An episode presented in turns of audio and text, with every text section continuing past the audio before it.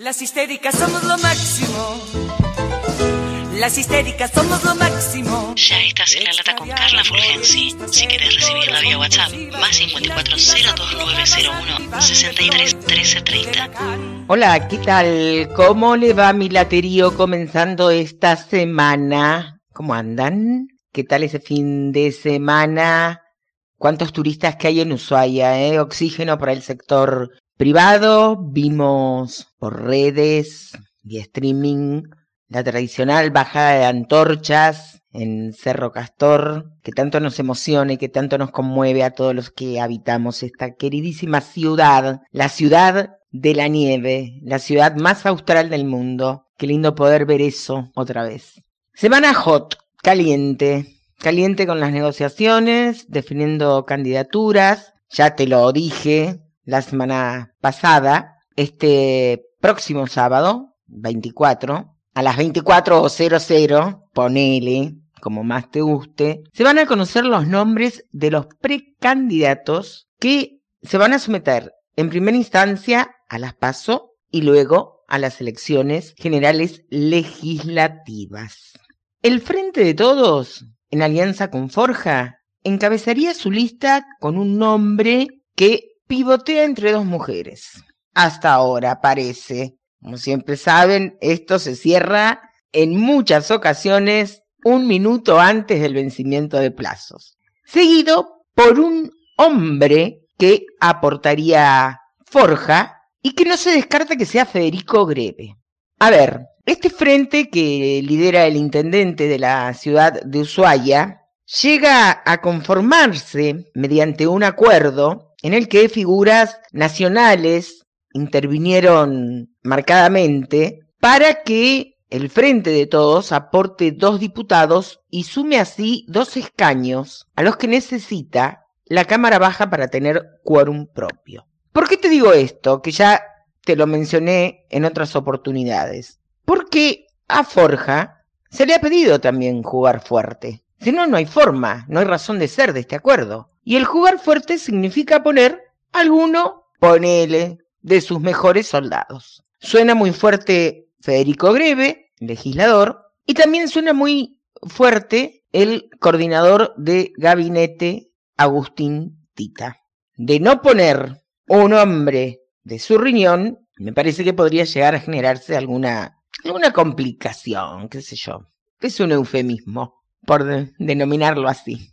Juntos por el cambio con cinco precandidatos, ninguno se bajó hasta ahora, y tampoco trascendió nada, al menos en, medios, en lecturas rápidas, respecto de este encuentro que la UCR, según se dijo en algunos medios, iba a realizar en Río Grande para tratar de cerrar filas y bajar esa cantidad de precandidatos. Ahora, bien dice el dicho, divide y reinarás.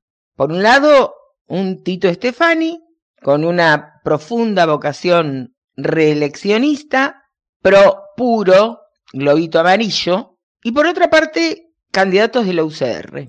Vi en redes ya a Glubich promocionándose como precandidato, así que es uno de los candidatos a no bajarse hasta ahora, hablando de esperanzas y, en fin, de cuestiones netamente electoralistas. ¿eh? Con respeto lo digo hacia todos. Pero bueno, se disparó, se disparó. Tito Stefani efectuó declaraciones en distintos medios, repasé las de Provincia 23 del el día viernes pasado, criticó al senador Pablo Blanco y al precandidato de Juntos por el Cambio, Ricardo Garramuño, con marcado énfasis opositor a este acuerdo. ¿Qué hizo Tito Stefani? Criticó a Blanco por incorporar la figura de Garramuño al espacio. Lo responsabilizó de haber incorporado a Ricardo Garramuño. Cuestión esta que fue desmentida por el senador Pablo Blanco. Además, fue un poco más lejos. Acusó al actual concejal Garramuño de votar a favor del intendente Voto y tildó el acuerdo como de pésima estrategia.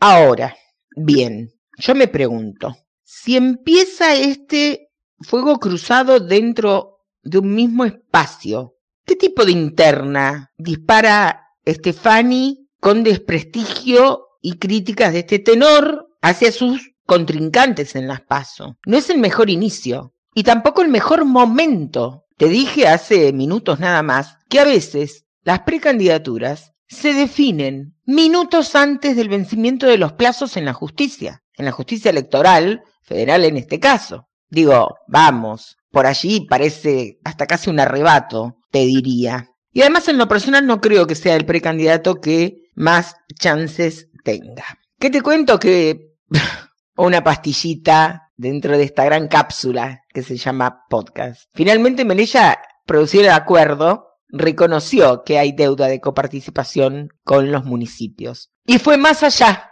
Dijo que ya tenía asegurados los ATNs, las ayudas del Tesoro de Nación, para empezar a cancelar esas deudas. Y se especula con que esto fue parte del acuerdo. Bueno, hay que ser muy tonto para pensar que no lo fue, ¿no? Y te cierro esta latita con una gremial, ya que empecé a contarte algunas gremiales, se conoció el anuncio del SUTEF en relación al paro que realizarían el 2 y 3 de agosto, después de las vacaciones de invierno que comenzaron hoy, si no obtienen la recomposición salarial que pretenden. Muy magra la caravana que realizaron, en muy pocos autos, unos dos, tres bocinazos, cuatro o cinco banderitas. Es un pellizcón, a ver si todos sabemos cómo jugó el SUTEF. Y todos sabemos a ver, hijos de dirigentes gremialistas, a dónde fueron ubicados políticamente. No jodamos, viejo, no jodamos. Pero bueno, no deja de ser un gremio el sindicato docente de la provincia. Es apenas un pellizconcito, ni siquiera eso. Es hacer como si. Laterío querido, esta semana va a ser muy política, así que les iré contando, según surja la información, o podamos ir averiguando, qué es lo que el sábado puede llegar a ocurrir con las precandidaturas a diputados por Tierra del Fuego. Se los quiere por acá. Que tengan un muy buen fin de jornada. La producción periodística y locución es de Carla Fulgensi. Seguí a La Lata en Spotify y en Twitter, arroba carla-fulgensi con Z. Se dicen muchas cosas, mas si el bulto no interesa, ¿por qué pierden la cabeza ocupándose de mí? Yo soy así